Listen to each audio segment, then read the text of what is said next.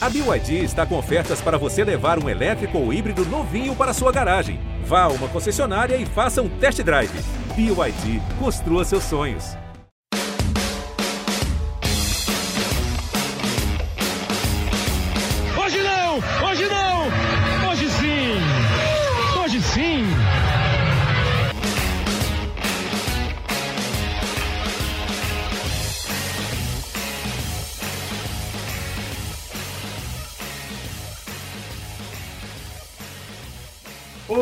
Sim, episódio 187 aqui no time de podcasts do GE. Globo, também no seu tocador favorito de podcast.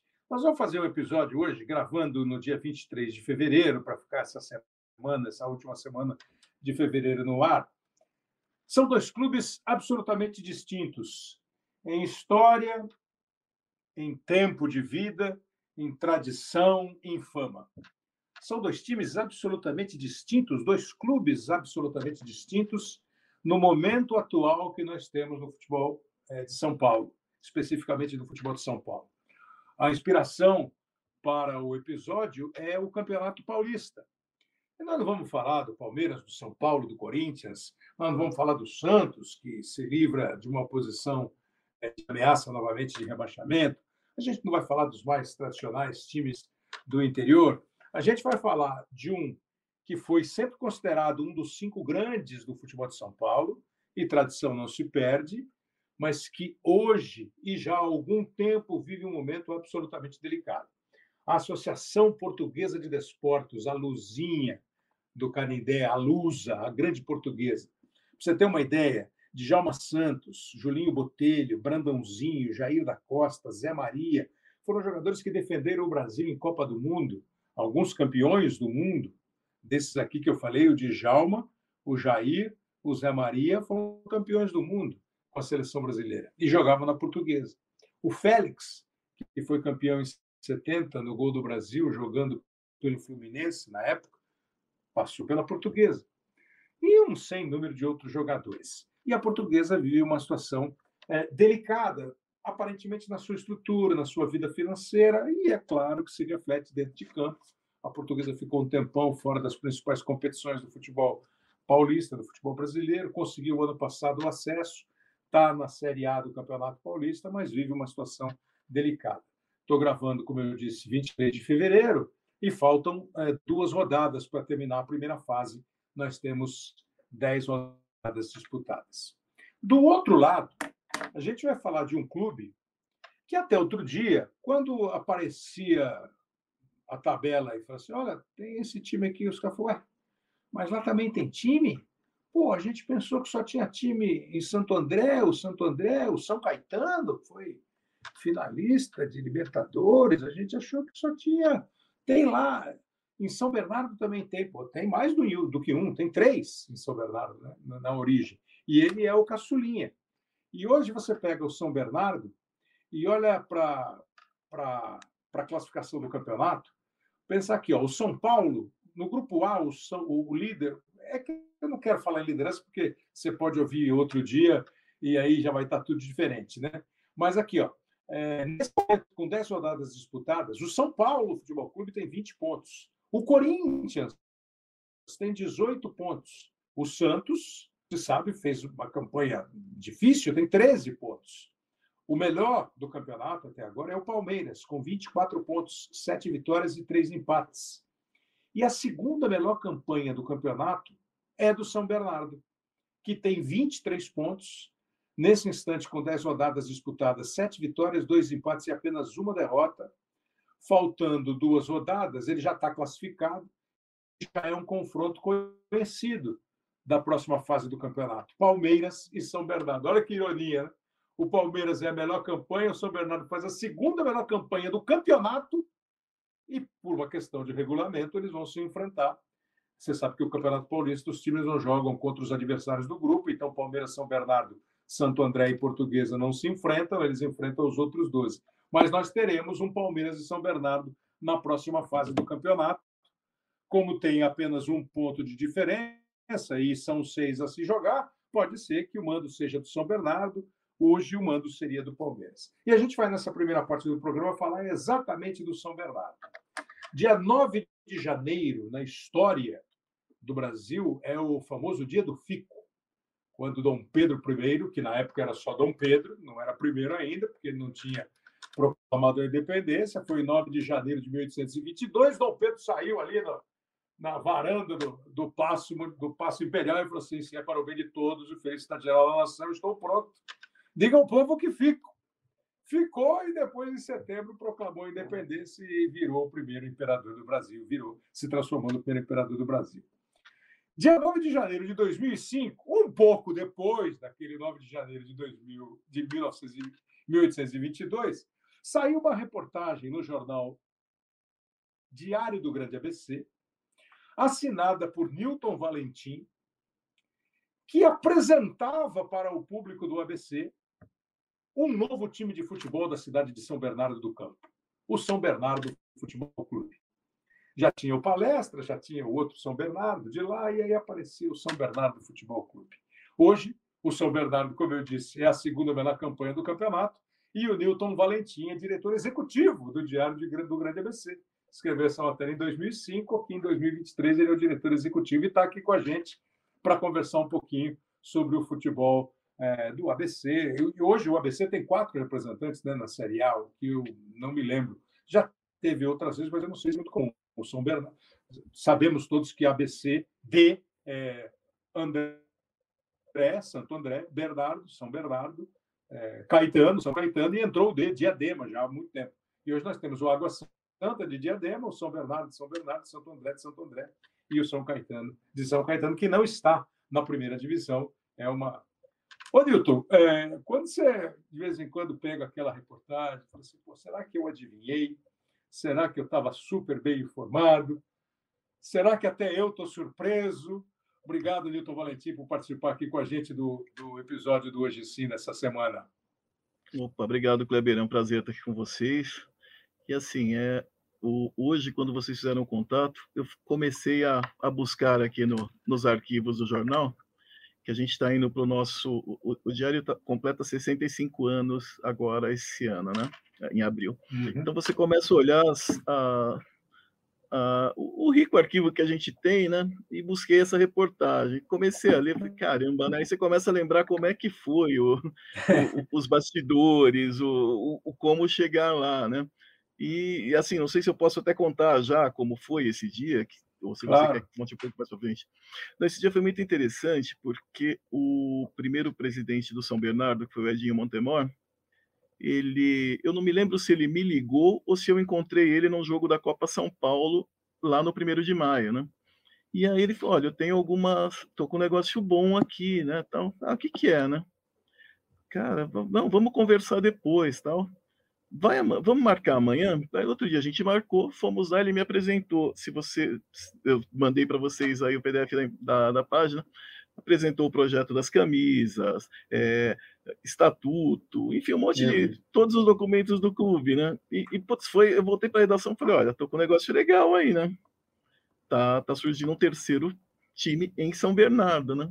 Pô, mas como assim, né? Uhum. O outro cachorrão, porque já tinha dois cachorros lá, né? Tinha o palestra que naquela época, naquela época tava, muda, tinha mudado de nome, né? Tinha mudado de cor, tinha virado PSB, olha só, hoje seria partido político. E o EC São Bernardo, né? E aí foi, né? Enfim, conversamos, o, ele revelou o dia que foi feita essa reunião para tratar do time, enfim, contou todas as histórias aí e virou uma, uma página de jornal, né? Que Uh, foi publicado num domingo, se não me engano, é isso? Isso, exatamente, num domingo. Nove, é, foi muito legal. 9 de janeiro de 2005, é. é exatamente. Pois é, você vê a história. E você vê como é que é a história. Eu brinquei com a história. O dia da, o dia da reportagem foi 9 de janeiro, que é o dia do FICO. Mas, e, e ele acabou de citar, o Newton acabou de citar, o diretor executivo do Diário do Grande ABC, o principal jornal lá do ABC, ele acabou de citar o estádio 1 de maio. Para quem é um pouco mais antigo, um pouco mais velho, para quem ou para quem gosta de história, de política, que foi estudar ah, as idas e vindas dos partidos políticos, dos líderes brasileiros, é, o estádio 1 de Maio era conhecido, então, como o estádio distrital da Vila Euclides. E ele entrou no noticiário nacional no final dos anos 70, bem perto do final dos anos 70, 78, 79, por causa de um movimento trabalhista é, da mais alta importância para a história do sindicalismo e do trabalhismo brasileiro, que foi a greve dos metalúrgicos do ABC. E as assembleias eram todas no estádio 1 de maio. Assembleias concorridíssimas, com a presença da mídia, rádio, jornal, televisão. É, nós estávamos, naquele instante, vivendo a ditadura militar. O golpe foi em 1964 e terminou a passagem para um governo civil foi em 1985, em março, né? quando Tancredo Neves foi eleito presidente pelo colégio eleitoral, morreu antes da posse e o presidente José Sarney assumiu. Ele era vice-presidente do Tancredo. Então, nós estamos em pleno final, ou ainda num momento de tumulto, estava começando a ter o processo, a, a, a lei da anistia tinha avalado lá em 79, os exilados estavam voltando, voltando para o Brasil, e daquela assembleia, daquelas assembleias, daquela greve, surgiu uma liderança nacional que ficou e já está na história do país. Na época, o presidente do Sindicato dos Metalúrgicos de São Bernardo, Luiz Inácio da Silva, o Lula o Lula era o presidente do sindicato, foi o grande líder, foi preso, é, discutiu com, com, com o patrão, é, conseguiu aumento, enfim, foi ali que começou a se tornar nacional o nome do Lula, e depois ele fundou, ele e os companheiros dele fundaram o Partido dos Trabalhadores, em 1980, um pouco depois. Ou seja, no estádio 1 de maio, aconteceu uma, um grande jogo da democracia brasileira, da política brasileira. E hoje o São Bernardo manda os seus jogos no estádio 1 de maio, e acho que pouca gente ah, talvez se, se toque é, desse momento, desse astral que tem no estádio. Mas não é uma vida fácil, né? porque você tem é, clubes, por exemplo, em 1986, a Inter de Limeira foi campeã paulista, a primeira equipe do interior a ser campeã paulista. A Inter de Limeira está de volta agora, está disputando a Série A, mas a Inter de Limeira já caiu, subiu, subiu, voltou. O São Caetano foi campeão paulista em 2004. O São Caetano foi duas vezes finalista do Campeonato Brasileiro, foi finalista de Libertadores da América. O São Caetano também viveu momentos de oscilação. Como o Bragantino, que foi final de campeonato com o Novo Horizontino em 90, foi campeão paulista em 90, e o Bragantino também depois quase desapareceu até que a Red Bull chegou lá e comprou o futebol do Bragantino, e hoje o Bragantino é um time muito forte, muito poderoso, muito estruturado. Isso aconteceu com o Novo Horizontino, isso aconteceu com o Guarani, com a Ponte, dois, talvez, dos mais famosos times do interior de São Paulo, e com tantos outros, né? com tantos outros times. Então fica sempre aquela dúvida: o que é o São Bernardo? Naquela reportagem do Newton Valentim, em 2005, era um presidente mostrando as cores amarelo e preto da camisa, era tigre, né? o tigrão, é o time, o tigre, é, o estatuto. É, hoje, o São Bernardo, que também já apareceu, já chegou, já saiu, já caiu, já voltou, hoje o São Bernardo está aí com uma grande campanha. E para representar o São Bernardo aqui no episódio, eu vou receber com muito prazer o Lucas Andrino. E, a, e só o cargo do Lucas Andrino já nos faz crer que tem uma história diferente no São Bernardo. É, se eu fosse bem é, metido, eu diria que ele é CEO. Se eu fosse, olha, CEO. É CEO, ele é o chefão ali, ele é o cara que toca o clube, o Lucas Adeida CEO do São Bernardo. Lucas, é um prazer receber nesse momento que vocês devem estar absolutamente satisfeitos com um instante do São Bernardo. Mas, assim, para um time ter um CEO, é porque o time tem uma estrutura diferente da estrutura normal do futebol, não é não? Muito obrigado, seja bem-vindo, um abraço. Oi, Kleber. Boa tarde. Oi, Newton. Prazer estar falando com vocês. Obrigado pelo convite.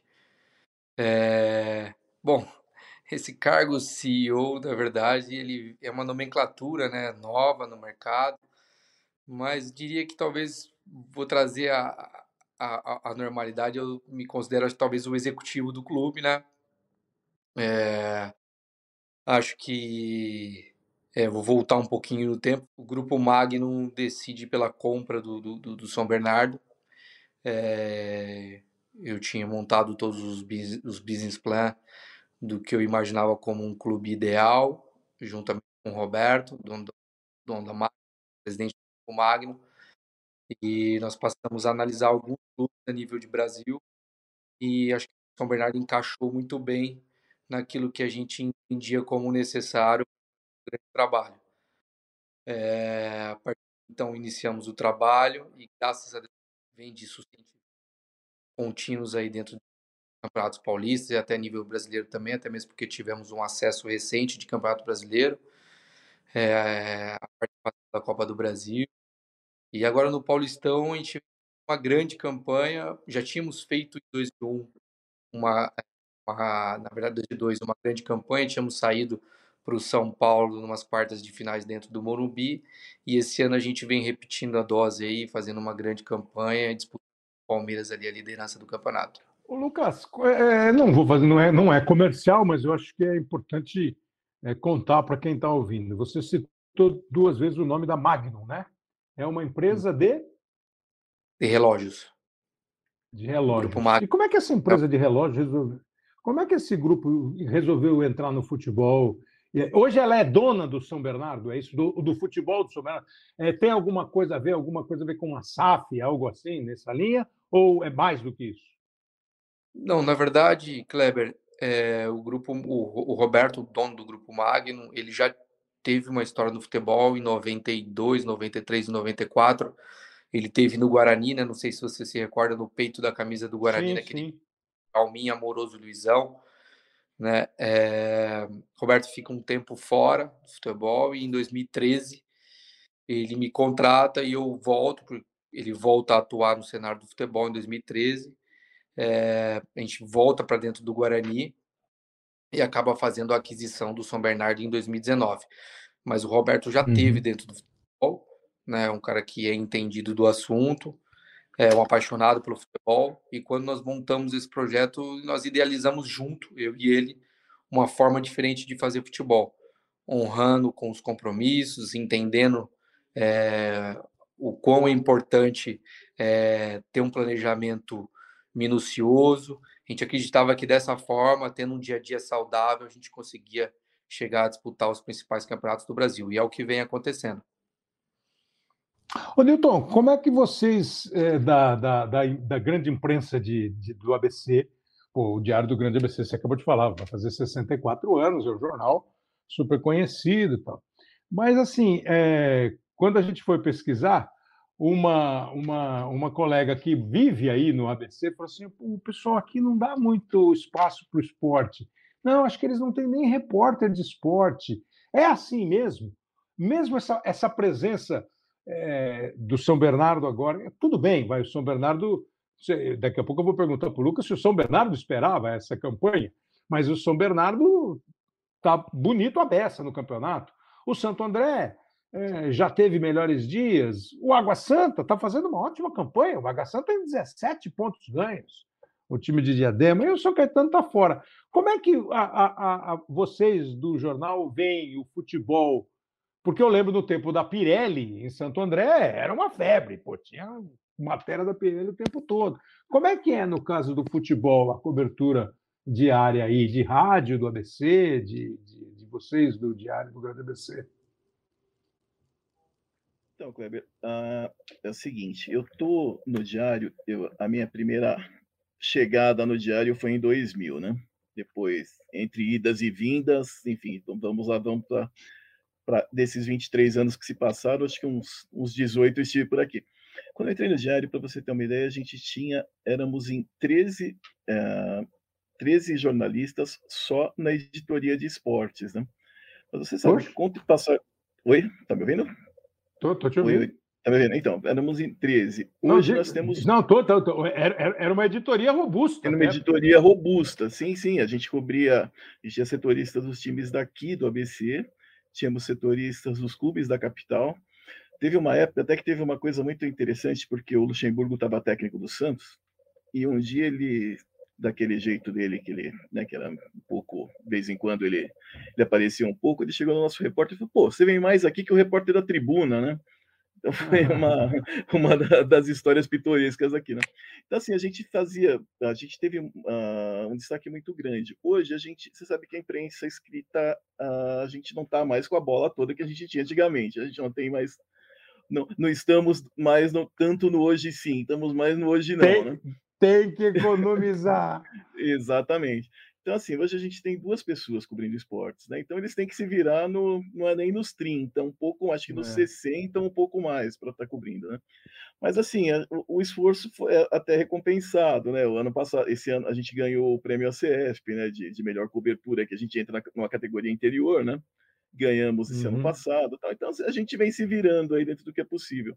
O Lucas e como já... é que vocês veem? E como é que vocês veem o trabalho do, do São Bernardo? Como é que vocês como é que vocês aí na redação, é, se vocês.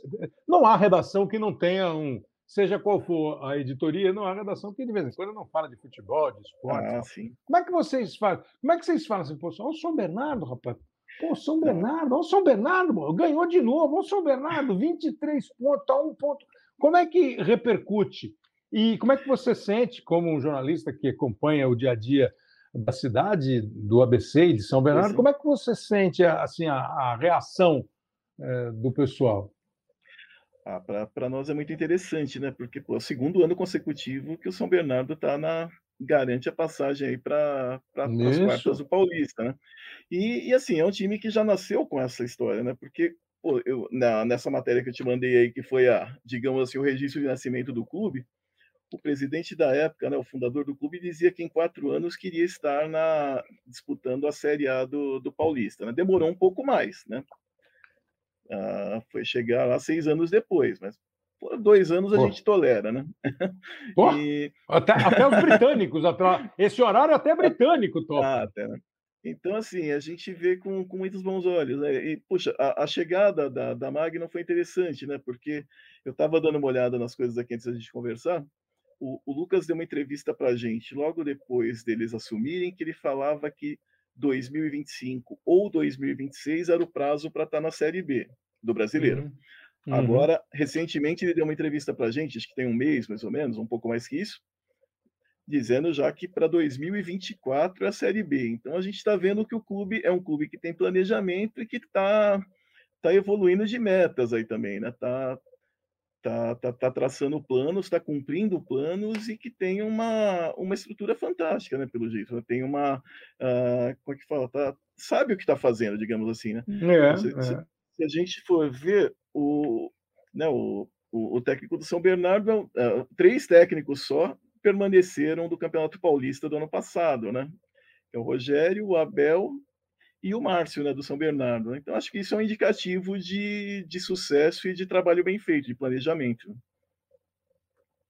Newton, é, eu já vou, eu vou aproveitar essa tua deixa, estou agradecendo demais a sua presença, obrigado, eu sei que você tem que tocar o jornal, e essa vai ser a, a, a pergunta que o, o, Lucas vai responder, ou a avaliação que o Lucas vai fazer imediatamente.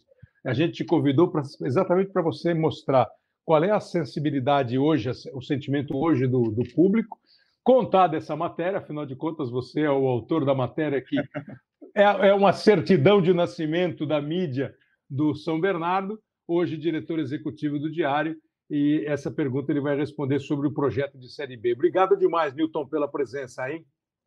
Oh, eu que te agradeço, Kleber. Foi um prazer falar com vocês. Só fazer uma correção. Diretor eu ainda não estou, não. Estou editor executivo, por enquanto. Ah, de então, então, então você conversa depois com a Denise. E a Denise, não, fica tranquilo. a Denise falou assim: não, eu sou de lá. Ela falou assim: é diretor. Então, ou ela está com alguma informação. Não, ela, ela, eu não, não. É que eu, ela gosta de eu mim. Vi o e, eu vi o Ed e pus o Dir. Mas editor executivo já está bonito pra caramba. Ô, Kleber, eu posso fazer uma pergunta para o Lucas ou que a gente não resiste? Né? Não, né? não, claro que pode. É, eu achei que era essa do, do 2024, mas exatamente. Eu, é era exatamente isso, essa. Eu queria saber, eu queria saber o que, que mudou em, nesses, sei lá, dois, três anos aí para enfim, para estar tá mudando as metas do clube, né? Está antecipando em um ano essa, essa chegada na Série B. Newton, é, na verdade, quando nós fizemos a compra, é óbvio que eu tinha que traçar um, um planejamento a médio, um curto, um médio e um longo prazo, né? e nós tínhamos um degrau muito que me assustava muito que chama Série D do Campeonato Brasileiro. Esse campeonato sempre me assombrou muito no, no projeto, porque eu vi por diversas vezes grandes investimentos não conseguirem é, o acesso na Série D. Um deles é o, a própria Red Bull, fez por diversas vezes a Série D do brasileiro. E assim eu já vi outros clubes também fazerem. Então eu tinha essa dúvida de quantos anos, se era um, dois ou três, que eu joguei três no máximo, que nós teríamos para fazer o acesso. Por. Vou falar por competência, né? não vou falar por sorte, não, né? Por competência, nós, o acesso na, na, no primeiro ano que nós disputamos, né? Então isso deu realmente um up naquilo que a gente imaginava como o tempo necessário para chegar na Série B. Então essa acho que é a grande diferença porque da Série C para a Série B, eu conheço um pouco bem melhor esse caminho aí do que da D para C, sabe? Então, eu acho que nós temos, nós temos tudo para manter uma boa parte do nosso elenco do Paulistão, que é um elenco muito robusto, para a Série C, e aí sim pensar nesse acesso já para a Série B para 2024. Tá feito, então. Obrigado, Newton. Valeu, Kleber, muito obrigado. Obrigado, Lucas. Um abraço para vocês, tudo de bom. Obrigado. Um abraço. Lucas, eu vou ficar aqui com você mais um tempinho, eu juro que não vou tomar muito seu tempo, só para a gente fazer um, um, um bate-bola ligeiro, assim, para situar bem o público, né? Você falou em Série B do brasileiro em 2024, como um projeto, naturalmente. Então, só para o público. Você, o São Bernardo hoje está na Série C. Isso, na Série C. Há quantos anos? Nós viemos, nós jogamos a Série D o ano passado, né? Fizemos o acesso e vamos jogar a Série C. É a primeira vez na hum. história do São Bernardo que ele vai jogar a Série C. Então, veja só, estreia na Série C em 2023, já com a confiança a partir de um projeto, de um trabalho evidente, para subir e do, do 24 na B. Quantas, quantas temporadas já seguidas na Série A do Paulista? Você lembra, não? Porque eu não Duas, lembro. do ano passado e essa agora. Duas seguidas, com outras presenças, né? De subir e cair, e essas duas, e, e as duas com quartas de final. Isso, as duas com quartas de final, as duas com classificação. As duas com classificação. É, claro que você vai me responder que são as melhores possíveis, mas eu, eu, citei ali no começo um monte de exemplo de time que aconteceu, foi, Aí o vizinho de vocês mesmo, São Caetano, teve um apoio de uma empresa, depois a empresa acabou não, não continuando. É, a gente pode entender que o São Bernardo é uma questão diferente. O, o, o, você citou o Roberto, que é o empresário. Ele é, é absoluto no comando do time. É, não corre risco de ter questões políticas envolvendo a administração do São Bernardo. É isso que se imagina? Exatamente isso, Kleber. O São Bernardo, a gente. Eu não sou profundo conhecedor de 2019 para trás, né? Porque o clube tinha um viés muito político, né?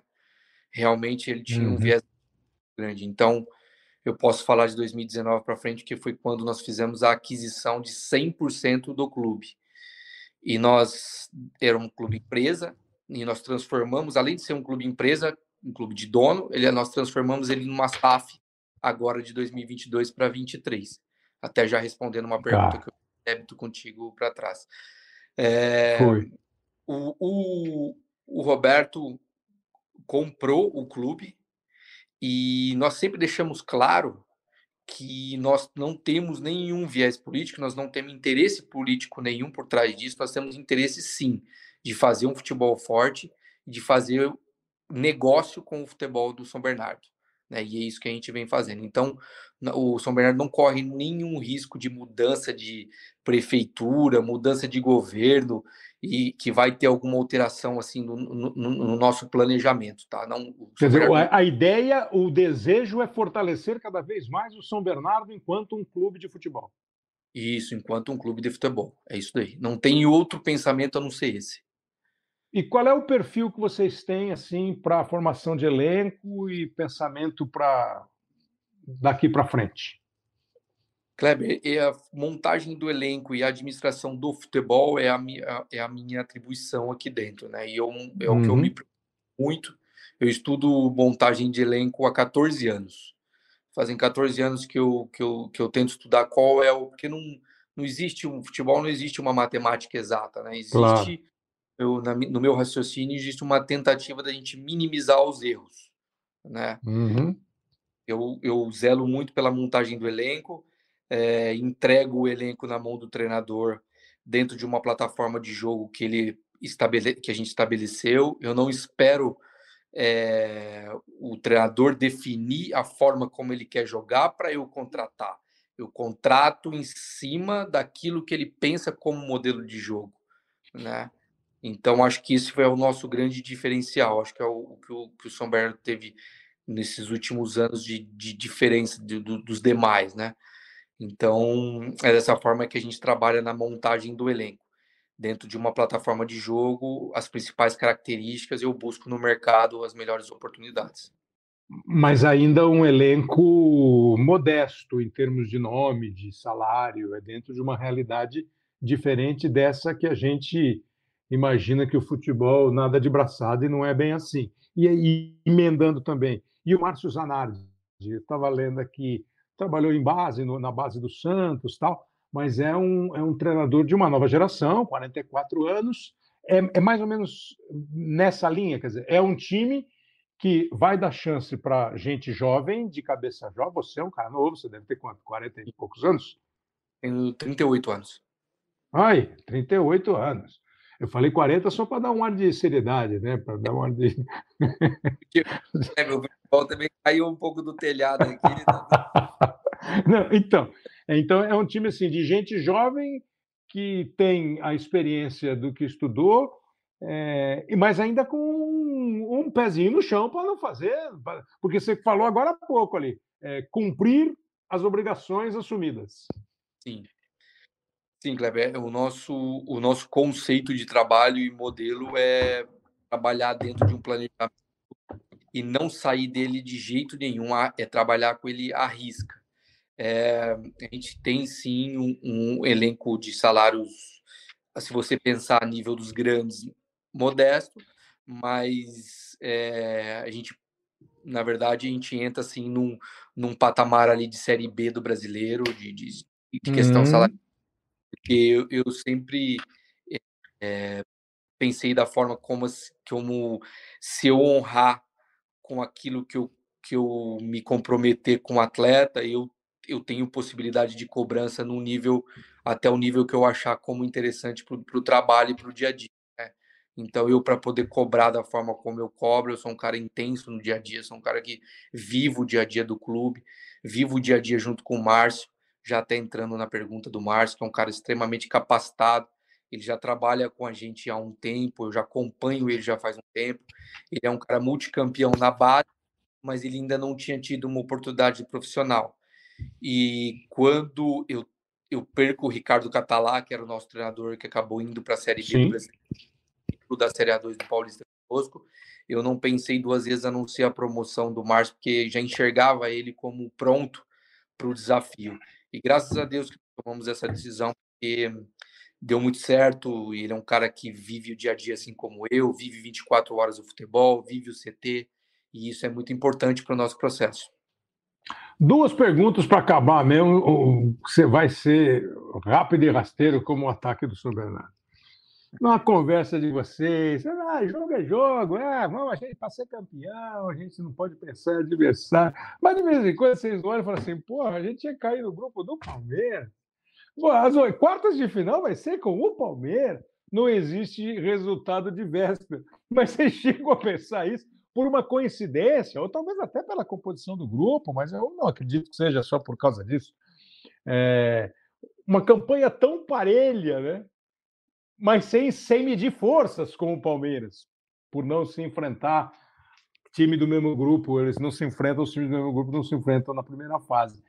Às vezes vocês pensam nisso, ah, mas se bem que qualquer um grande ia ser é ruim, né? A hora que passa para outra fase, mata-mata. Kleber, eu no dia do sorteio da Federação Paulista, eu estava lá e o Thiago Escuro estava do meu lado, o executivo do né? E os, saíram os cabeças de chave, né? Os grandes. E aí, na hora que foi o sorteio do Palmeiras, eu falei para ele: Deixa, eu vou deixar para você. Ele falou: Eu vou deixar. e caiu nós, né? Eu, naquele momento, eu já tinha um, um insight. Falei: Puta, tinha que cair justo no do Palmeiras. Bom, e, o dito faz com que os dois clubes tenham talvez as duas principais, até então, até essa data que nós estamos gravando aqui, as duas principais é, campanhas do campeonato. Se você analisar o campeonato, talvez injusto esse jogo acontecer, né? Mas é o regulamento, é aquilo que nós votamos internamente, é aquilo que a Federação Paulista também claro. tem como o melhor caminho. Nós temos tudo para fazer um grande jogo também, enfrentar a maior equipe, na minha opinião, hoje a maior equipe do Brasil, a equipe mais preparada, a equipe que já joga junto há mais de dois, três anos, que tem um treinador é, extremamente competente, um cara que conseguiu trazer para o Brasil uma forma de pensar é, incrível no seu dia a dia, na sua forma de relacionar com os seus jogadores e até no modelo de jogo também. Então tem tudo para ser um grande jogo e eu estou um pouco acostumado já. O futebol é isso, vai me pregar essa peça aí, nós vamos ter que fazer esse grande jogo. Você tem razão. É, e olha, é o único confronto já definido. Né? Nos outros Sim. grupos ainda pode haver mudança é, de segundo colocado, em alguns grupos até de primeiro e segundo, em um grupo, né? Porque assim, é, o Corinthians já é primeiro colocado do grupo, o São Paulo já está classificado e o Água Santa 12, 15, 18, Água Santa ainda não, mas é, o único confronto decidido, definido é esse é. mesmo. O Lucas Andrino, matematicamente, é. Lucas Andrino, super obrigado, parabéns pelo trabalho. É um trabalho que se repete no Campeonato Paulista. É, uma outra vez a gente vai conversar sobre o Campeonato Estadual, que eu sempre fico pensando que o Campeonato Estadual é, deveria ser, de alguma maneira, remodelado, é, talvez pra, com menos jogos para as equipes que jogam a Série A, eventualmente a Série B, mas ele é um campeonato, claro que é interessante. E, ao mesmo tempo, é, o argumento de que ele resolve a vida dos times que não tem calendário, eu acho meio falacioso, entendeu? Acho que não resolve. Resolve três meses dos caras. Você passa a ter um ano de três meses. Você não tem um ano de 12, você tem um ano de vai, quatro, cinco meses. E um ano de quatro, cinco meses não é, não é suficiente para você manter uma, uma, uma, uma mínima é, ideia para o ano que vem, porque você começa tudo de novo, tudo de novo. Tanto é assim que você respondeu para o Newton que o projeto principal, claro, se der para ser campeão paulista, lindo, mas para efeito de futuro do clube, a ideia é disputar a Série C esse ano e o ano que vem, em 2024, está na Série B. Parabéns pelo trabalho, obrigado e boa sorte aí no restante da temporada, Lucas Andrino. Obrigado, Cleber, obrigado pelo convite, tá? Eu estou muito feliz de ter participado, estou sempre à disposição. E, e, o São Bernardo é isso, acho que é um trabalho muito sério, um trabalho muito honesto. A gente traz um, um novo conceito, acho que para o futebol, uma forma de pensar diferente. E é isso. Obrigado por tudo aí. Um abraço, Lucas. Um abração. Como eu disse no começo do programa, são dois clubes diferentes, com tradições diferentes, com títulos absolutamente incomparáveis, com fama é, que não dá para você é, ainda botar na balança. É, um time tem títulos paulistas, finais de campeonatos paulistas, finais de campeonatos do Brasil, é, um time cedeu jogadores para a seleção brasileira, cara, lá nas, nas, primeiras seleções, nas primeiras, pinga. Bom, é time que tem escalação. Eu não vou ficar lembrando escalação, mas enfim, ó, você tem pô, Félix. É, eu lembro do Orlando, aí já da minha geração, Orlando, goleiro. Pô, Zé Maria. Antes, Djalma Santos jogou na portuguesa. É, Marinho Pérez saiu do São Bento de Sorocaba e foi jogar na portuguesa. Pô, eu me lembro de Lorico do meio-campo da portuguesa, já veterano Lorico. É, fico pensando em Badeco de Caio Basílio. Né? E outros tantos jogadores que a portuguesa tem. É até injusto ficar falando, porque tem o Enéas, tem o Xaxá, tem o Tatá, tem o Wilsinho, depois tem o Esquerdinha, tem o Marinho, tem o Luiz Miller, tem o Toquinho, tem o Toninho, tem o Serginho, enfim a, portuguesa é um time, é, é um clube que tem uma história. Acontece. Do mesmo jeito que acontece, como a gente estava falando agora com o Lucas e com o Newton, com times do interior que despontam, conquistam e depois somem, acontece também de times tradicionais enfrentarem dificuldades e eles perdem um pouco o time. Eu estou recebendo dois grandes companheiros aqui. Um deles é o com quem eu vou começar, é o Eduardo Afonso. Eduardo Afonso, um dos principais repórteres esportivos de São Paulo e do Brasil. Eduardo, de experiência em rádio, hoje trabalhando já há bastante tempo na ESPN, no grupo Disney. E o Edu assume para o mundo que é torcedor da portuguesa. Então eu peguei aqui um jornalista que assume ser torcedor da portuguesa, Edu, para que você conte assim, primeiro, o que, que você acha que aconteceu com a portuguesa? E segundo, como é que você consegue separar o repórter do torcedor da portuguesa na hora de pensar a portuguesa? Porque a portuguesa, Edu, eu falei da campanha do São Bernardo, sete vitórias, dois empates, uma derrota, 23 pontos, está classificado. A portuguesa tem seis pontos nesse momento, em dez rodadas ganhou um jogo, empatou três, perdeu seis e corre o risco do rebaixamento. Depois de tanto suor para voltar para a primeira divisão do futebol de São Paulo, e aí, quem sabe, se fortalecer para começar a caminhar como o São Bernardo está tentando caminhar da Série C para a Série B e voltar para a Série A, onde ela, repito, já foi finalista, a portuguesa está correndo o risco de, no ano da volta, não conseguir ficar na Série A. Uma honra, Eduardo Afonso. Kleber, tudo bem? Uma honra minha. Eu não vou anunciar o seu próximo convidado, mas já quero abraçá-lo, porque ele é um ídolo é, como treinador, um ídolo do meu clube, mas vou deixar que você anuncie. É, a primeira resposta é muito difícil, a segunda é mais fácil, né? É, fiquei aí durante oito anos trabalhando com a Lusa na Série A2, então o lado jornalista estava voltado para minha cobertura diária de Série A1, brasileiro, paulista, e o meu lado torcedor estava indo aí nas minhas folgas no Canindé e até em algumas cidades do interior, acompanhando esse martírio da luz aí na Série A2. Foram anos bem complicados por duas vezes, quase caindo para a Série A3, enfim. E o ano passado, finalmente, o time deu uma, uma, uma ajeitadinha e conseguiu essa vaga, voltando aí à, à primeira divisão. Então, essa é mais fácil de responder. É, não tem muito conflito, só esse ano teve um pouquinho aí na hora de, de trabalhar em algum jogo, principalmente São Paulo e Portuguesa lá lá no Morumbi. Aí você deixa a camisa de lado e, e, e veste o uniforme da empresa e vai para trabalhar mesmo. Agora, quando começou isso e por que começou, nossa, Kleber, a gente poderia ficar aqui, levantar teses de má administração esportiva, de má gestão, certamente seriam premiadas, é, baseada em grande parte na atuação dos dirigentes da portuguesa nos últimos anos.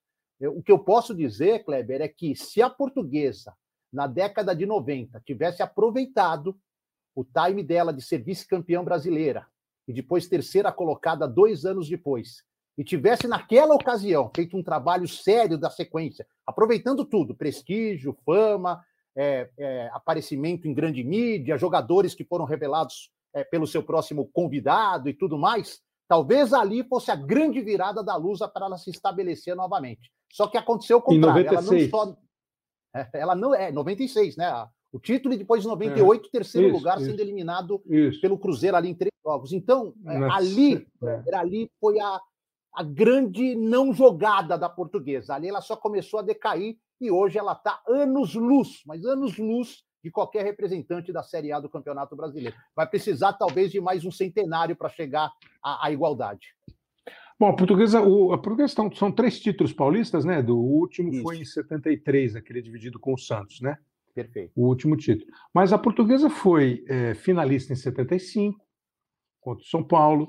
A portuguesa 85. foi finalista em 85, de novo com São Paulo, que aí eu já estava trabalhando, é, e eu lembro que a gente ia cobrir portuguesa, era o Jair Pisserni, o treinador, né? Era um time é, e, aí a portuguesa foi vice-campeã brasileira em 1996, perdendo a final para o Aliás, fez uma reta de chegada, a reta final do campeonato foi um espetáculo a portuguesa. Aí fez o primeiro jogo contra o Grêmio, ganhou, acho que do Grêmio, né, em, em, São Paulo, e foi para o último jogo lá no Olímpico e tomou um gol, é, e tomou um gol aos 90 e tantos minutos, um gol que o Ailton fez. Aquele Ailton que deu os dribles para o Renato fazer o gol de barriga no Fla-Flu, meteu um canudo quando ele jogava no Grêmio, que a bola foi na gaveta. O Kleber não conseguiu nem ver onde a bola passou. Uma bola que estava quase dominada, era linha de fundo, ia ser tiro de meta, mas enfim, é, faz parte da história. Mas o Edu é, pontua este campeonato e depois o de 98 como a chance da portuguesa dar uma virada.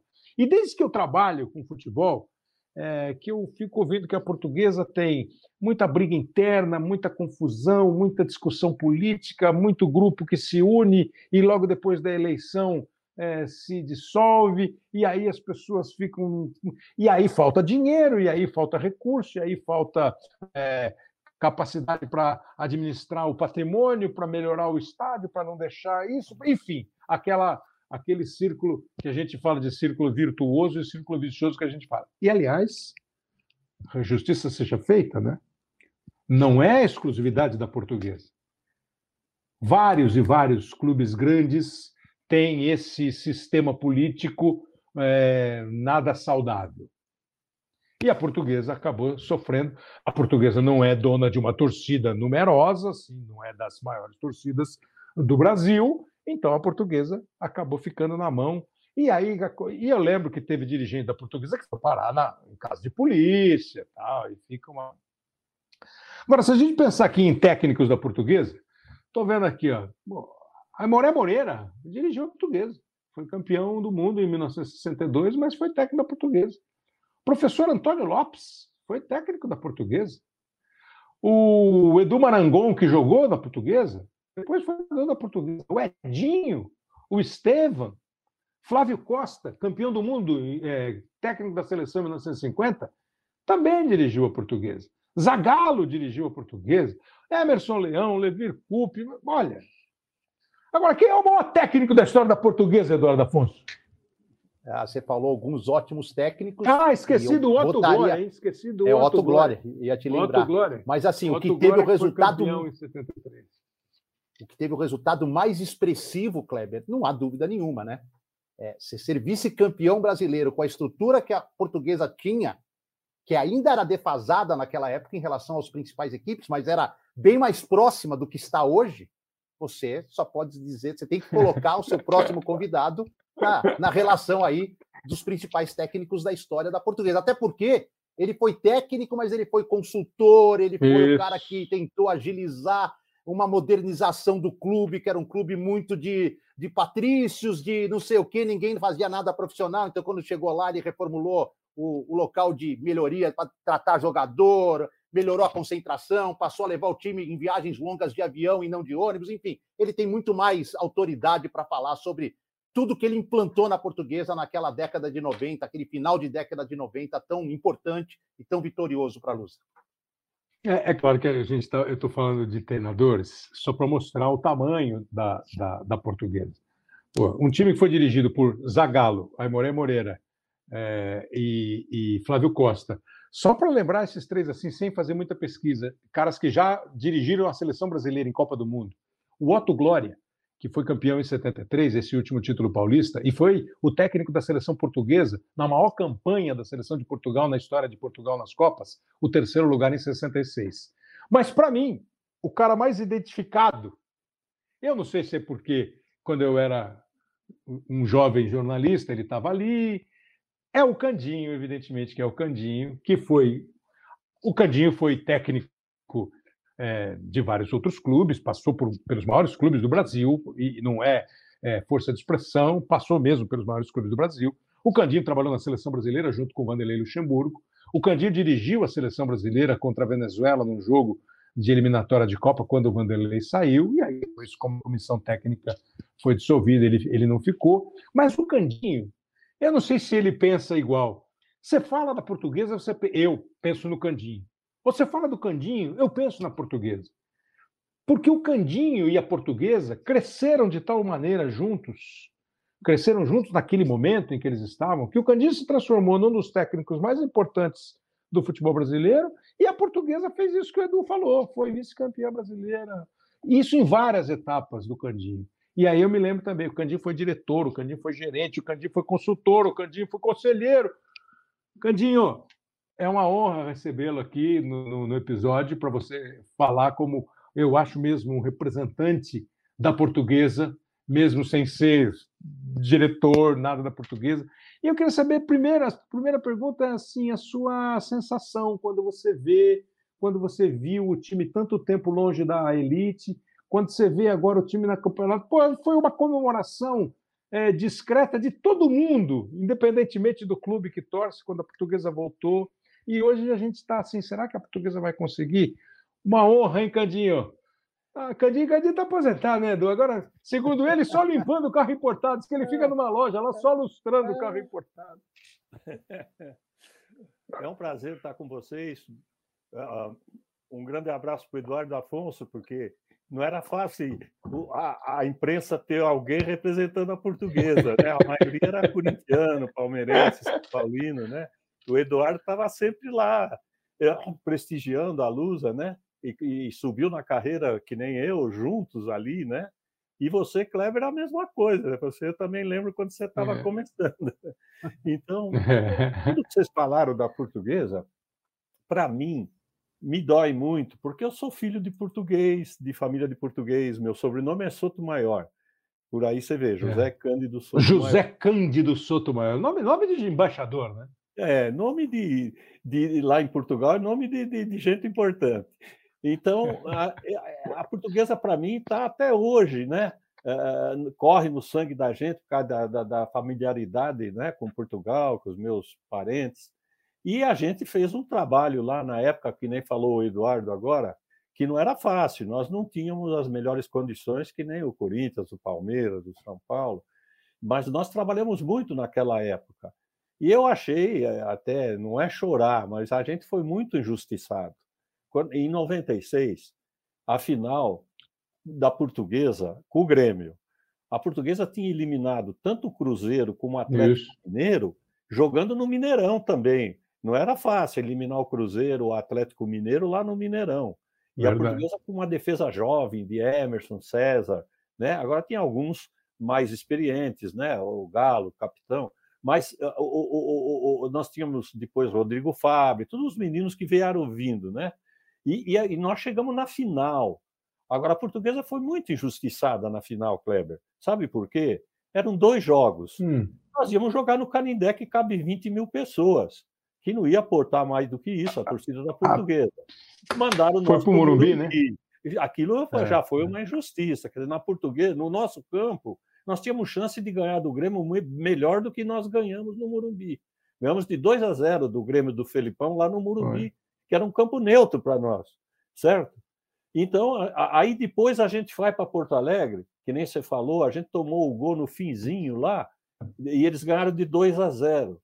Qual era a justificativa depois de cinco, seis meses de um campeonato longo brasileiro? Era de ter uma terceira partida ou uma disputa de pênalti, prorrogação. Aí surgiu aquela. Valia a campanha, né? A campanha de seis meses. Ah, pô, é brincadeira, né? Aí deram o título para o meu amigo Felipão, que eu gosto muito. Mas a portuguesa foi 2 a 0 e 2 Mas... a 0 ainda jogando fora, jogando no é. Morumbi. Quer dizer, essas coisas. Agora, aqui, essas coisas é, judia um pouco da, da gente, né? Da torcida da portuguesa. Não, não tem dúvida. Como ah, foi depois com o Castrilli, né? vou chegar no Castrilli ainda. Ah, é, é foi, foi uma, uma, semifinal de Paulista com o Corinthians. No né, Morumbi, né? Corinthians e Portuguesa. Marcou um monte, é, marcou um monte de pênalti, o Castrilli. Mas não é isso. Mas me fala uma o, coisa, Cadinho. Eu ia jogar contra o Corinthians do meu amigo Vanderlei Luxemburgo, que estava no Corinthians. Se a gente passasse pelo Corinthians, quem ia fazer a final era Portuguesa e São Paulo. Aí o jogo no Murumbi, Exato. na véspera do jogo, eles trazem um, um, um, juiz da Argentina, sem necessidade nenhuma, né? A gente que eu que nasci ali na Moca e no Brasil não sou tonto. Eu falei, vai vir um cara da Argentina para quê? Vai executar a portuguesa. e foi o que aconteceu. E tiraram a gente da final. Quer dizer, a portuguesa sofreu muito nessa época, e tanto no, na, na, nesses dois episódios, ela podia ter sido campeã, tanto paulista como brasileiro. E, e o, Afonso sabe dessas coisas aí. Não, não há, não há dúvida. Isso, isso assim, é, essas histórias de resultados, de regulamentos, de jogos, né, de bastidores. Mas assim, é, você, você, tem na tua cabeça quanto tempo você trabalhou na portuguesa, somando todas as vezes? Ou você não, não guarda isso aí? Ah, não guardo, mas eu trabalhei umas duas ou três vezes, né? Mas a mais importante foi nessa, nessa, nessa época de 96, nessa... 98, né? Porque ali também a gente valorizou os meninos, eh, que é o que o Palmeiras é. faz hoje. Nós valorizamos Zé Roberto, Rodrigo Fabre, Leandro Amaral, e a portuguesa vendeu esses jogadores para a Itália, para e o dinheiro é, sumiu. O Zé Roberto. O Zé Roberto estava nesse time, exatamente, o Zé Roberto. Então, o Rodrigo então, Fábio, Candinho, Real Madrid. É, Rodrigo, foi para o Real Madrid, o é, Zé Roberto foi para o Real. É. Então, é, mas é isso que eu queria, porque depois você volta, e aí o Edu, a hora que você quiser, você pergunta pro Candinho e fala também o que você sabe, o que você ouve e tal. Ah, o Edu sabe porque, dessas assim, coisas. Não, mas é que o Edu, ele, ele, ele marca, ele, ele, ele traz um, um aspecto assim, depois de 96 e com a semifinal de 98, tinha que ser uma virada positiva para a portuguesa e acabou sendo negativa. Você tem uma explicação, Candinho? É só erro administrativo? Começaram a vender jogador, né? Venderam o Zé Roberto, Rodrigo Fábio, Leandro Amaral, César foi para o Paris Saint-Germain. Venderam toda a molecada que, que, que é o que o Palmeiras faz hoje, nós fizemos na portuguesa. E, e só que. Então, mas não era para ficar rico? Ah, era, mas eu não sei. Fizeram uma, uma portaria lá com esse dinheiro. a única coisa ter uma portaria. O dinheiro sumiu, né? Então, é, era, naquela época, Zé Roberto, essa, o Juan Figue vendeu esse, esse, povo todo, que Deus tem ele em bom lugar, o Juan Figue mas foi vendido toda essa turma aí, né? Tudo para Real Madrid, para times do, do, da, Europa. Claro. E, e, e, e Kleber tem, tem um detalhe. Então, mas né? você vê, Edu, mas você vê como é que é, Edu? A gente fala, é, é, esse cenário que o Candinho está tá rememorando para a gente, olha os nomes que ele falou, e é tudo cara que foi vendido para time grande. Mas hoje é a mesma coisa. O Hendrick já está vendido para o Real Madrid. É, o, o, o, menino Gabriel Jesus foi vendido para o Manchester City. E eu, o Gustavo Scarpa acabou de ser vendido para o Tottenham, um cara um pouco mais velho já. Eu estou falando só esses três para falar do Palmeiras, porque eu podia falar do Vinícius Júnior, podia falar do Rodrigo, podia falar de um monte. Porque parece que hoje, como há 20, quase 30 anos atrás, é quase 30, né?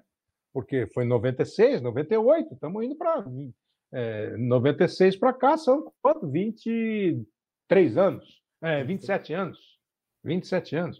Então, é, isso já existia. Então, você consegue é, definir, não acusar, mas imaginar que quando o Candir faz, foi, foi feita uma portaria, é porque, evidente, foi feita alguma obra que é suntuosa, é bonita, é visível, mas não foi reinvestido no futebol da portuguesa, essa grana toda, além de provavelmente malversação da, da, do dinheiro luso e da administração do clube. Né?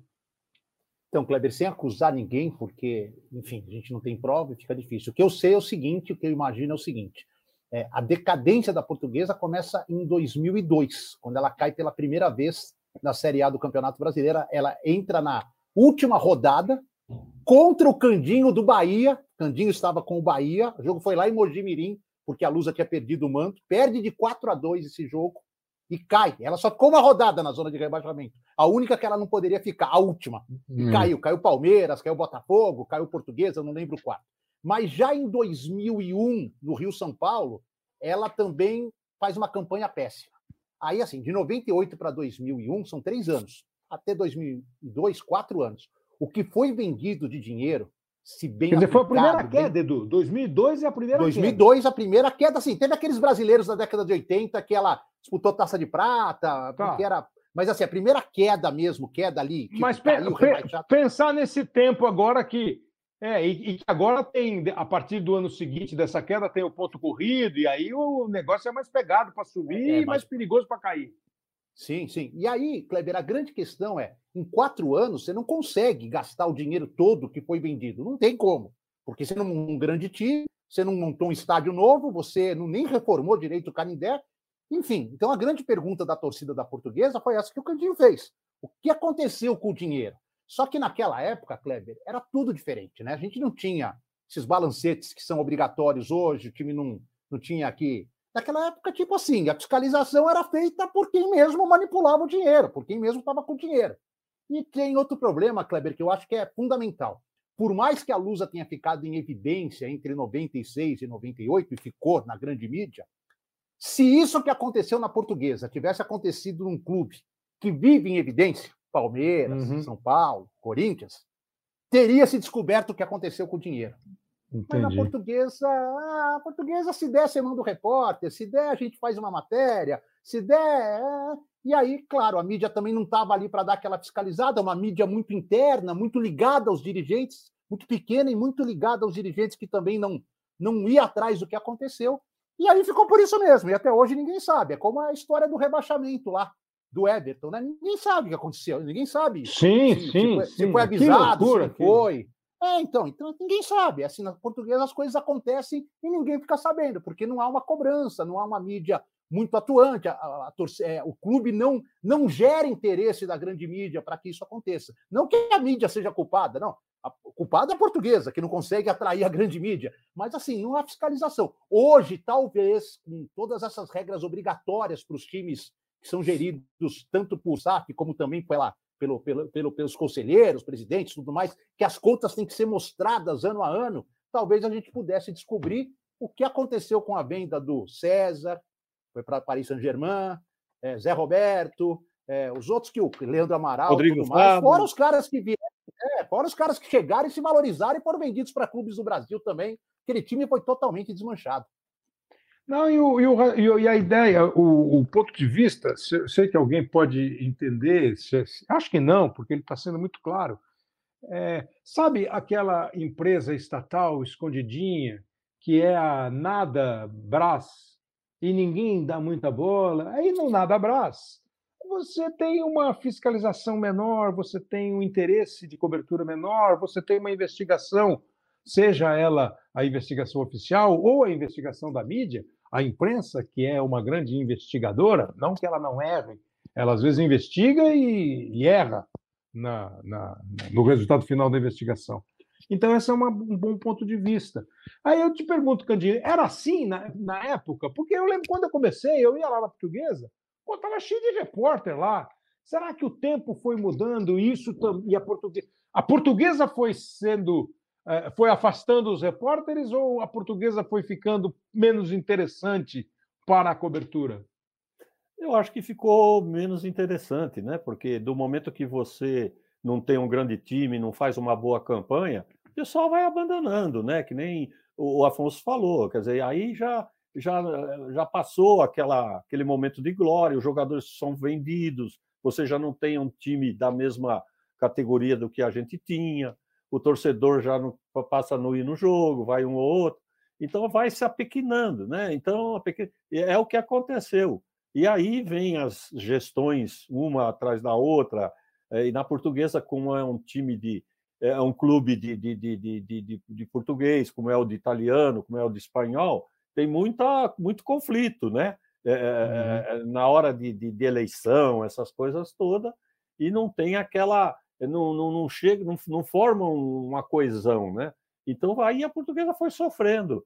Agora, é que eu também sempre digo, ah, foi uma injustiça também derrubarem a portuguesa, porque um jogador entrou cinco minutos e a, portuguesa não precisava nem daquele resultado para nada, era cumprir tabela. É, esse é o caso, esse é o caso um do, grande lá do Rio de Janeiro, né? Então, Esse é o caso do Everton que ele citou. O Everton estava no banco, entrou em campo e aí descobriu-se depois que o Everton estava suspenso pelo terceiro cartão amarelo e ficou. E até que ano foi isso, Edu? 2006? Foi, ah, deixa não, foi, foi depois. Foi Bom, mas enfim. É. Foi 2014, Bom, ma- acho 2012, Ah, 2014. pô, foi é, agora, é, é 2002, Agora. é, é, é, E aí ficou aquela assim. é, bom, o Ever- aí a portuguesa perdeu cinco pontos, não é isso? Perdeu Isso. cinco pontos e aí a portuguesa caiu. É como diz o Candinha, a portuguesa não precisava daquele resultado. Mas assim, pô, mas vem cá, ninguém avisou a portuguesa? Quem avisou? Quem não avisou? Avisou a quem? Esse quem avisou o técnico? E ficou esse papo assim maluco, até hoje ninguém ninguém decidiu. Não, não. O seu José avisou ao seu Manuel da portuguesa, que avisou ao seu fulano da portuguesa, que avisou o treinador. Ninguém sabe, ficou um negócio assim. É, é uma loucura mesmo. Agora, é, Foi 2013, Pô, só para ponto. 2013, Pontuar. né? É antes da Copa 13. do Mundo de 2014, né? E a Lusa não subiu mais, né?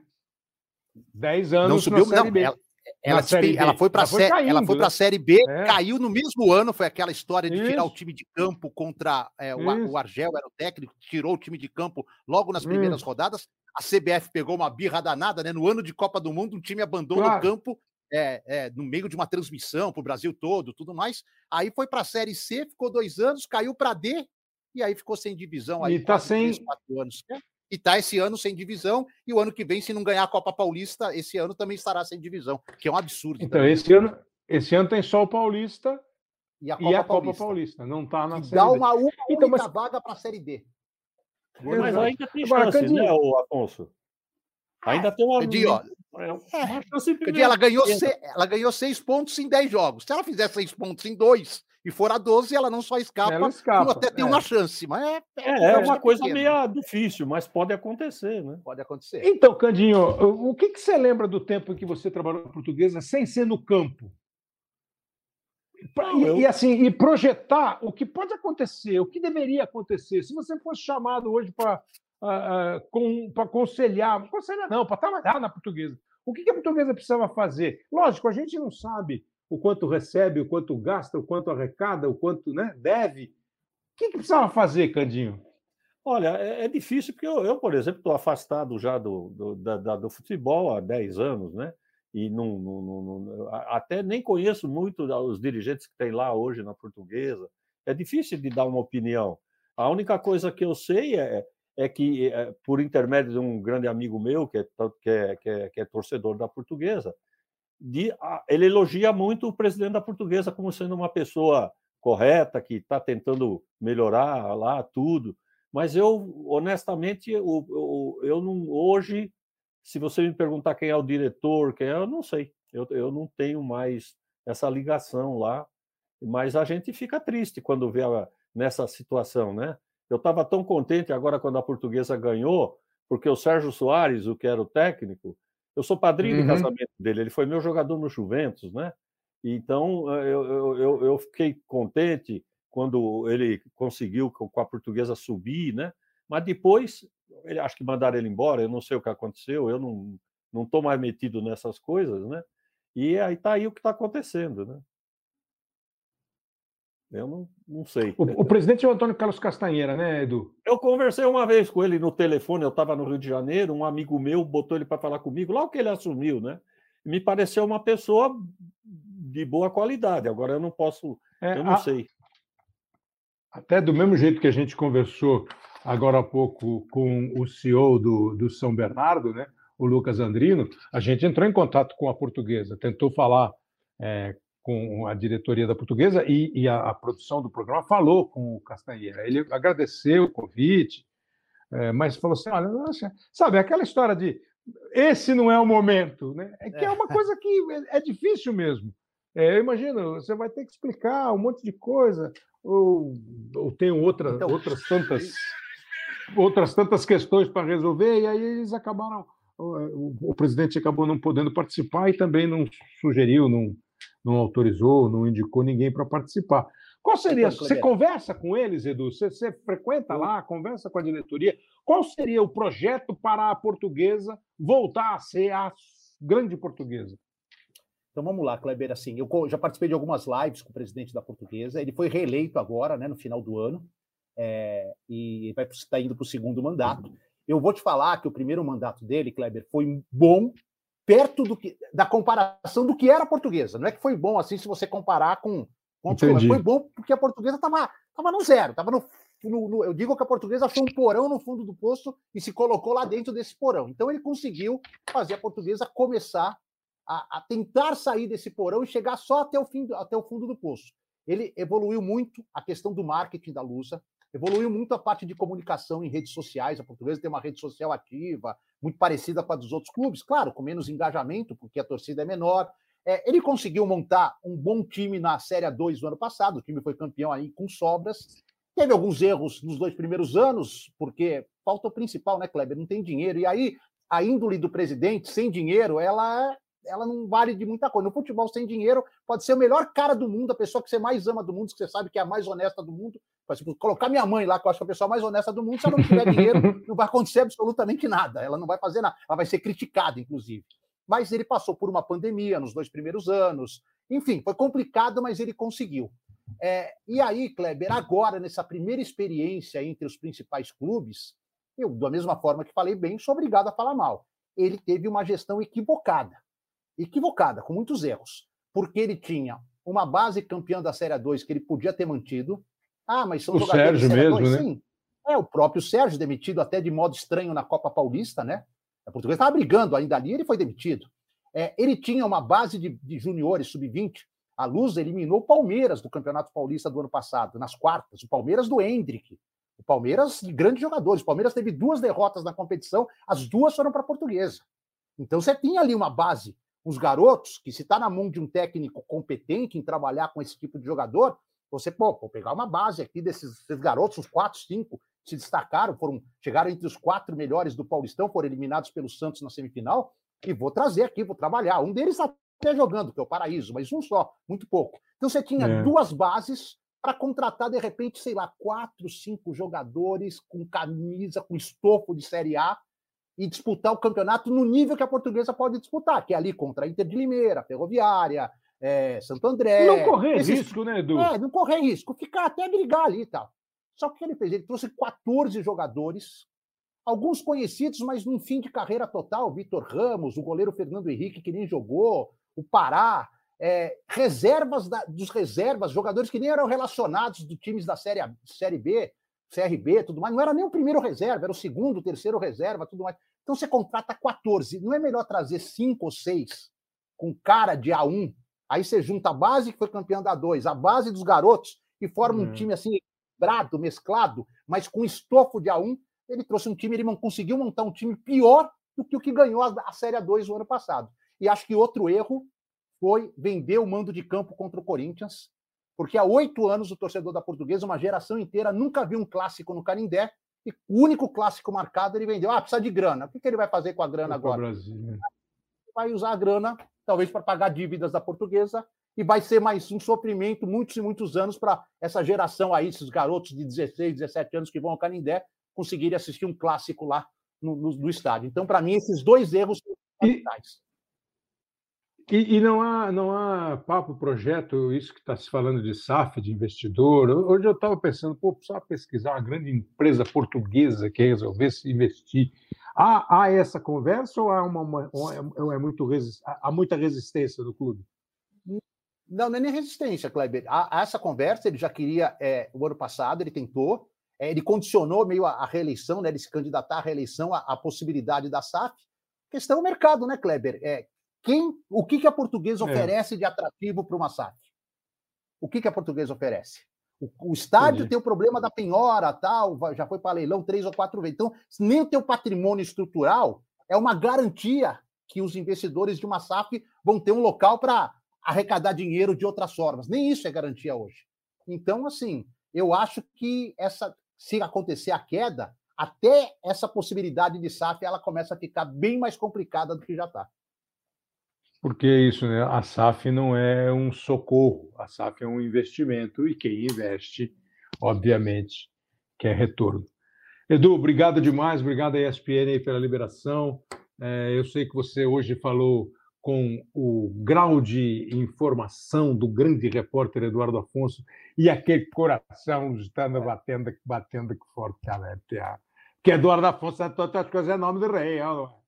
Ah, Kleber, como é duro falar da portuguesa nesse momento e separar o lado jornalístico da coisa. Obrigado pelo convite, Kleber. É sempre uma honra conversar com você. Você sabe do carinho, admiração que eu tenho por você. E obrigado por me proporcionar ter esse contato, mesmo que virtual, com um dos meus grandes ídolos de Lusa, que é o professor Candim, que há alguns anos não vejo, mas que, pô, admiração independe da, do contato pessoal. A admiração é, é algo que fica para sempre pelo trabalho que ele fez na Lusa. O prazer é sempre nosso, Eduardo Afonso. Eu também faz É, tempo de tudo. vejo. E, você sempre foi um baluarte lá da Lusa. Hoje você é um baluarte do São Paulo. Tá bom. É, então, toda hora lá, é isso. Ô, ô, ô, então, Candinho, então, para encerrar o episódio com você, é, que a nossa ideia foi essa, né? É mostrar aqui no futebol, é, mesmo num campeonato de três meses, que não é nada em relação a uma temporada, mas é um campeonato mais importante, você tem, de vez em quando, tamanha disparidade de situação. E é como eu comecei: são dois clubes com histórias completamente diferentes, um deles com uma história rica, de grandes nomes, jogadores, que, e que hoje enfrenta, hoje há quase 20 anos, enfrenta uma dificuldade que as coisas vão aparentemente caminhando cada vez mais por uma estrada esburacada e você não consegue achar onde é que está o caminho de retorno. Aí, de repente, volta para a Série A e aí a gente está esperando para ver o que vai acontecer com a portuguesa no Paulista. E do outro lado, um clube que foi criado, surgiu, fundado em 2005, né? e que nesse ano completa o segundo ano consecutivo na Série A do Campeonato Paulista, pela segunda vez vai para as quartas de final, que tem um dono, que tem um dono, um empresário, que tem uma visão para o futuro, que foi até agora o segundo melhor do campeonato, que está na Série C do campeonato e objetivando em 2024 já está na B. Se vai conseguir ou não é outro papo, para a gente mostrar como é difícil. E aí, para você, eu queria que você encerrasse assim. Eu achei muito legal, bonito, assim, quando você falou no começo, pô, eu falo da portuguesa, faz tempo que eu não estou, 10 anos sem futebol, mas eu falo da portuguesa, ainda falo, ainda dá uma tristeza, você, Candinho, falou. É, o futebol dá volta e, é mais, e as coisas se repetem, Candinho. Ou quando a gente pensa no passado, a gente tem que ponderar que hoje é diferente, é difícil. Como é que você faz essa, esse paralelo? 10 anos fora do futebol, mas acompanhando, vendo, conversando, falando com as pessoas. Como é que você faz esse paralelo? Será que a gente sonha com um mundo que não existe mais, com uma administração que não é mais possível ter? Você pensa nisso de vez em quando, Candinho? Eu penso, né? Eu acho que é evidente, hoje tem as empresas aí que estão entrando no futebol, né? Mas é difícil para um clube de colônia. Quando você é um clube de colônia, italiana ou, ou, ou português, seja lá, é duro deles entenderem que, por exemplo, o presidente vai chamar uh, um nome alemão ou um nome que não é português, né? ou um italiano né? no time italiano. É difícil, porque a portuguesa é mais difícil. Aí o Eduardo sabe disso, o Afonso. Porque lá, eh, se você chegar lá e falar, olha, vamos ficar todo mundo no conselho, vamos administrar, os administradores aí, o, que não são portugueses, não tem nada a ver. Ah, vai ter briga. Então é difícil. Time de colônia não é fácil. E na portuguesa, menos ainda, né? Todo mundo quer dar um palpite, todo mundo sabe mais do que o que está lá. Eu, eu passei por isso lá também. Quanta gente que, não, que, que, que ia lá dar palpite lá, poxa, mas por que, que não contratou fulano e ciclano? É difícil, é, o clube de, de colônia é, é muito difícil. Eu, um que melhorou muito é o Palmeiras. O Palmeiras já uhum. teve o Mustafa Contursi, que não é italiano, vai melhorando. Hoje a, a, a, presidente não tem nada de sobrenome italiano. Quer dizer, vai. A, a portuguesa precisava isso, ela, ela, precisava de ter uma administração que não tem nada a ver uh, de, de, da colônia portuguesa. Candinho, Eduardo Afonso, muito obrigado. E, assim, como uma mensagem final, assim, um recado final do, do episódio, é, que a inspiração, como eu disse, foi a campanha do São Bernardo e a campanha da Portuguesa até agora no campeonato, acho que a mensagem final é torcer para que os dois consigam. Né? O São Bernardo consiga manter essa pegada, essa ideia, essa, esses recursos, esse pé no chão é, de fazer uh, tudo conforme, dar o passo conforme a perna permite, que a portuguesa consiga achar. Eu sei que é difícil, eu sei que é. Mas que a portuguesa consiga achar um caminho para voltar a ser. Outro dia estavam perguntando, eu estava vendo uma discussão. Corinthians e Portuguesa é clássico? Porra, claro que é clássico. Para mim. Vai ser sempre clássico. A portuguesa hoje é um dos grandões? Não. Mas, como diz um amigo meu, tradição não se compra na feira. Tomara que os dois fiquem bem. Obrigado, Candinho. Obrigado, Edu. Prazer, Valeu, hein, Candinho? Uma honra. Um abraço para você, Kleber, e para o Edu também. Edu, ajusta lá a luz a nossa, pô. Boa, professor, vamos tentar. É isso, encerrando então o episódio 187 do Hoje Sim, no GE e na sua plataforma preferida de podcasts, com a Denise Bonfim, o Pedro Suaide, o Lucas Garbelotto e o Léo Bianchi na edição e na produção, e sempre com a sua participação, que eu agradeço muito. Até semana que vem, grande abraço.